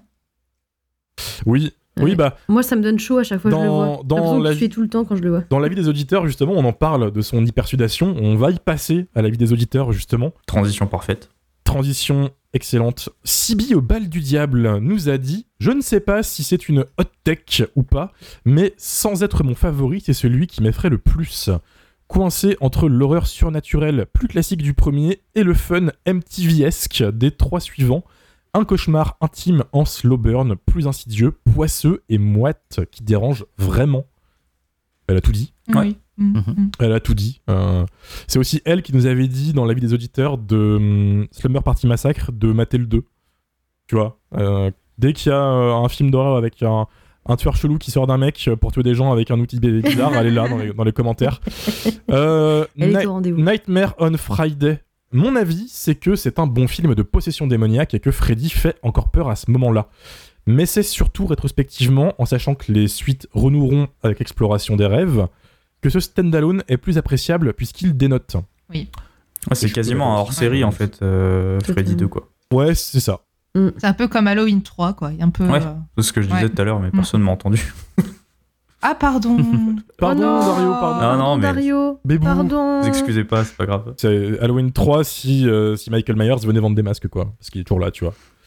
Euh, Suspi nous a envoyé Mark Patton qui souffre d'hypersudation durant tout le film. C'est vraiment une expérience cinématographique unique en son genre. Et ça, Et oui, et ça fait partie un petit peu de l'esthétique queer euh, de cette époque-là, euh, des années Mm. 80. Tu avais beaucoup, euh, genre le clip euh, Cargo d'Axel Bauer ou. euh, euh, ah putain, j'avais un autre clip en tête, je l'ai plus. Euh, T'as beaucoup euh, de euh, plans euh, sur des hommes qui suent énormément. C'est un côté, euh, tu sais, sexy, euh, le- luisant sur les corps. euh, voilà. Tout le monde reflète hein, et tout. Sachant qu'il n'y a pas que Mark Patton hein, qui, qui transpire euh, dans, dans le film. euh, son daron aussi est toujours en sueur, toujours énervé. Je, je trouve Mhm. excellent acteur au passage. Je le rajoute à ma Qui critique. se fait bully par les oiseaux. rétroactivement, voilà, je le rajoute à ma, à ma critique.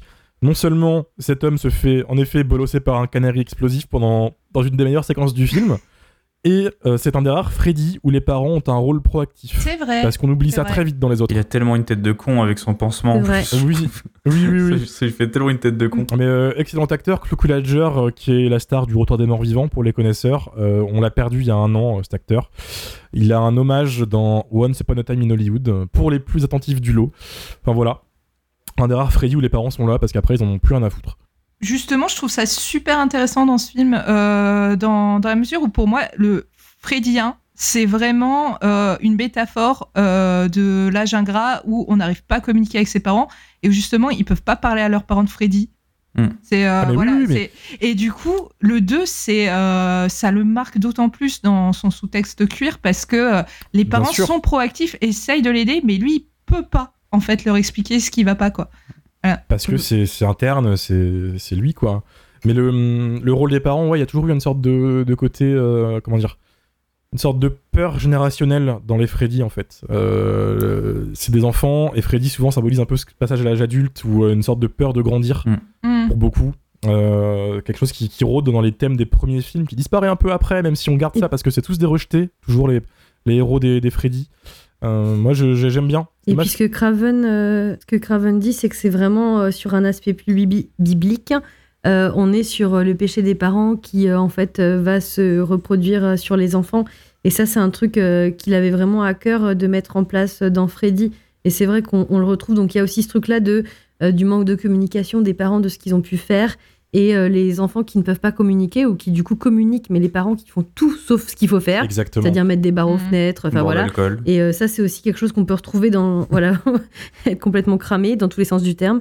Et euh, c'est quelque chose qu'on va retrouver dans beaucoup de slashers, le manque de communication et le fait que les adultes, en dehors des parents, ne peuvent même pas t'aider, en fait. C'est ça, c'est ça. On continue. Lance Bricole a écrit Je crois que c'est celui que j'ai le moins aimé. Entre le premier qui a l'avantage de la nouveauté et le 3 qui est tellement inventif, celui-là fait figure de parent pauvre. Après, j'ai complètement raté le sous-texte, donc peut-être que j'aurai un autre regard dessus maintenant. PLV Alex, hello les dieux du podcast horrifique. Merci au C'est nous, passage. c'est- nous, c'est- Ah bon on est là, on est de retour. Pour moi, le 2, c'est le moins bon de la saga hors remake. Et il a rien dit de plus. Il a pas développé, il est parti en légende. D'accord. Ça, ça me fait rire. Mais il a ses détracteurs, le 2, hein, tu vois, j'ai mis des avis plus négatifs. mais il a, il a euh, des détracteurs parce qu'il est différent, en vrai, je pense. Parce que Oui. en, en soi, il Ouais, est pas ou- moins bon que le 6. Tu vois. Non, non, non, après le 6. D'un côté, pour être moins bon que le 6, faut quand même y aller, Ouais. faut se lever tôt. hein. Même le remake est mieux que le 6, donc euh, bon. C'est ça. On n'aura pas le débat sur les meilleurs Freddy. Non. Ah, merde. On n'aura pas, le- on n'aura pas, on Il n'aura est pas. trop tard, là, les enfants. Sébastien, qui est celui qui m'a dit euh, Ouais, le guest, c'est le canari explosif, ça m'a fait rire, a juste écrit un très bon opus de la saga avec le canari le plus marquant de l'histoire du film d'horreur. Il a raison. Bah ouais, Il a hein, je raison. que- Je le mets au niveau, euh, au niveau du rat qui explose dans The One avec euh, Jet Li, qui est un fabuleux euh, film de baston. À un moment, on en reparlera de celui-là. C'est n'importe quoi. Maude, Gilles, attention. Attention à cette avis. Je vous... Accrochez-vous. Aïe. Un incroyable nanar. Ça dégouline les années 80. Un kiff. Le N-word. Ah. L'autre Wow. N-word. Non, non, non. Euh, Maud a fait, elle réagit souvent en publication euh, et elle a kiffé le film et tout. Je pense que c'est plus une mauvaise utilisation du mot nanar. Oui. Les nanars, c'est des films qui sont tellement mauvais qu'ils en deviennent très drôles. Euh, mais pour beaucoup de, de gens, Ouais. j'ai remarqué que nanar, souvent, c'est les films des années 80 tout court. C'est Euh, bis, quoi, c'est un peu. Parce que ça ont- a l'air euh, vieux et euh, mal fait, alors qu'à l'époque c'était génial. Voilà. Ou voilà, qu'on a une Et esthétique un surtout, peu c'est pas parce que c'est kitsch que c'est un nanar, en fait. euh. C'est ça, mais, mais rassure-toi, Maud, ton avis est valide, on on ne t'en veut pas. C'est juste un point sur ce mot nanar qui revient souvent dans nos mentions, et, euh, et un jour on fera un vrai nanar. Un jour vous allez, vous allez découvrir Bernard Alaunois dans ce podcast. Parking. Ah oui, oui, oui. Ah, voilà. Parking. Non, non, non. Avec Parking. Francis Huster. Euh, killer Aussi, écoutez, on fera que des nanars au plus grand plaisir d'Amélie qui n'est pas là ce soir quand je fais la décision. C'est de sa faute. Oui, parce qu'elle Cannibal la semaine ça, euh. On sera pas là, Amélie et moi, je pense, du coup, euh, sur la saison 2 de Jumpscare. Au revoir. Rappelez-vous qu'on doit faire Final Scream. Hein. Revenons à nos Non, moutons. non, non, non, ça suffit. Ça Final Scream, en gens ont voté, présence de. David Dakota. Les gens ont voté. On en reparlera, on en reparlera de ça. Revenons à nos moutons, on n'a pas beaucoup de temps. SC Red, vu. Non, bah Scred, du coup. Vu à sa sortie, ou presque, et donc très jeune, j'avais absolument pas capté le sous-texte gay, trouvant le film étrange et cool. Revu depuis sa suite au dossier de la concurrence, VHS slash capture, et réévalué à la hausse comme une suite courageusement originale. Voilà, c'est ça qu'on veut. Beau gosse, Scred. Mm. Exploration de culture, attention là aussi on s'accroche. Vous pouviez choisir le 1, vous pouviez choisir le 3 ou le 7. Vous avez fait le choix du 2. Quelle indignité. Nous, on l'aime le 2. Eh ouais. On l'aime bien. Attends, le Nous, on 7, n'est on pas l'aime bien. homophobe.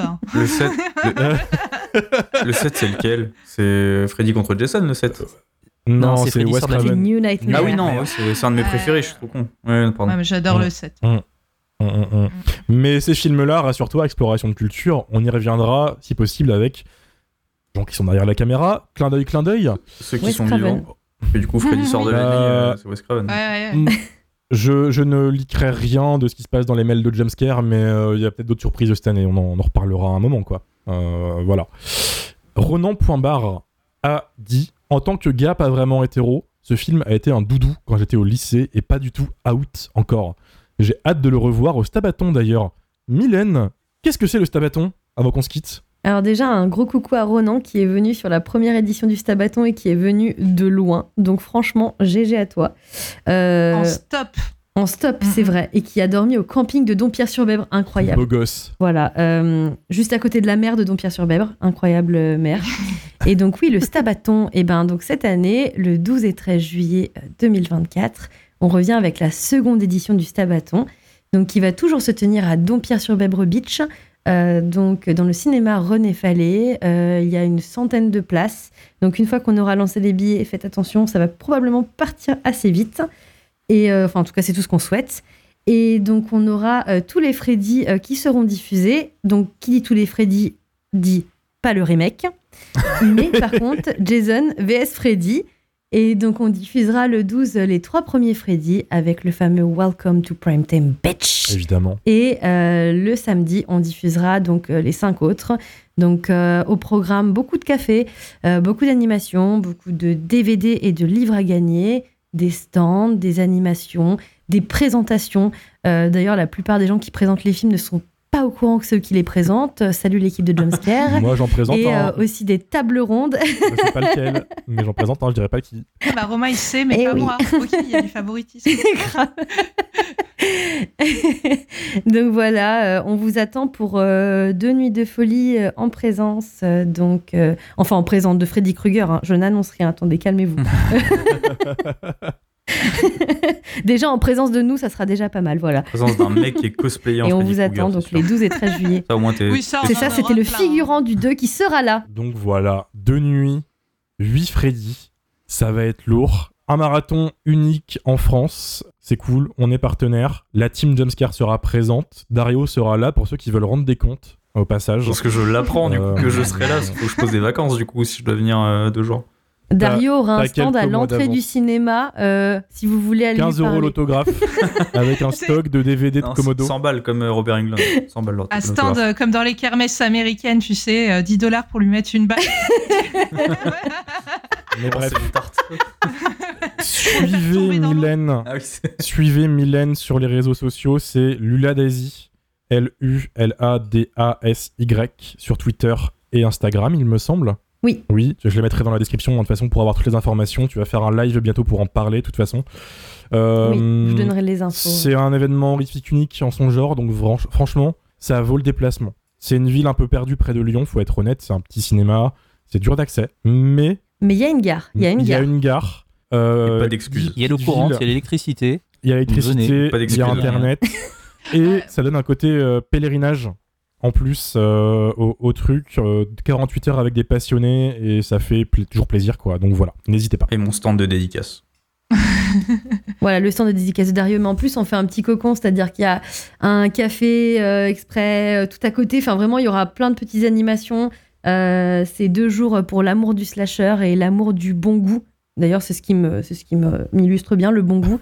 Et donc euh, voilà, on va bien s'amuser, ça va être très chouette et, euh, et vous pourrez parler à la Et substance. du coup, Romain, je pense que je vais poser la question que les gens vont te poser après. Est-ce qu'il y aura des stickers jumpscare Des stickers jumpscare, Ah, Ah, ça d'ici va, là, c'est dans- ce serait chouette. hein. Bah ouais. c'est dans quelques mois. Ah Stickers ouais. à paillettes en plus, ça fera plaisir à Mylène. D'après, d'après la rumeur, il se pourrait que les stickers se soient disponibles euh, euh, autour de l'événement. Je ne dirais pas, pas- j'en dirai pas plus. Oui, Voilà. oui. Sachant que ça implique que des gens vont voir Freddy versus Jason après 48 heures de, marathon cinéma à 5 heures du matin. Et ça, si vous faites ça, vous avez survécu, je pense, à tout ce que vous pouvez survivre de pire en termes de cinéma. Moi j'adore Freddy contre Jason, hein, mais à cette heure-là, ça va être terrible, je pense. Non, c'est Bah, génial, c'est Ah, et puis franchement, pour l'avoir vécu l'année dernière, euh, le dernier film, revenez dans la salle, laissez un peu les gens s'endormir et après vous allez voir vos potes.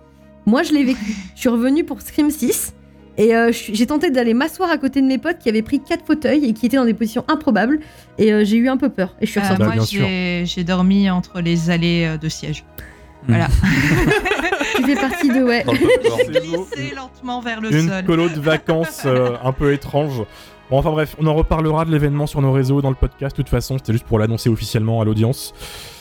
C'était un plaisir. C'était un plaisir de recommencer à faire des podcasts. C'était un plaisir de revenir. Désolé encore pour l'attente. On sait que ça a été long pour certains. On se retrouve la semaine prochaine avec non pas un, mais deux épisodes du coup. Mercredi, l'interview de Jack Shoulder.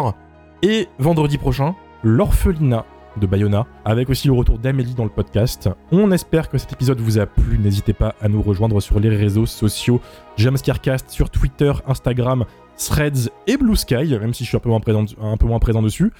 Et puis on se dit à vendredi prochain. Salut. Salut. Salut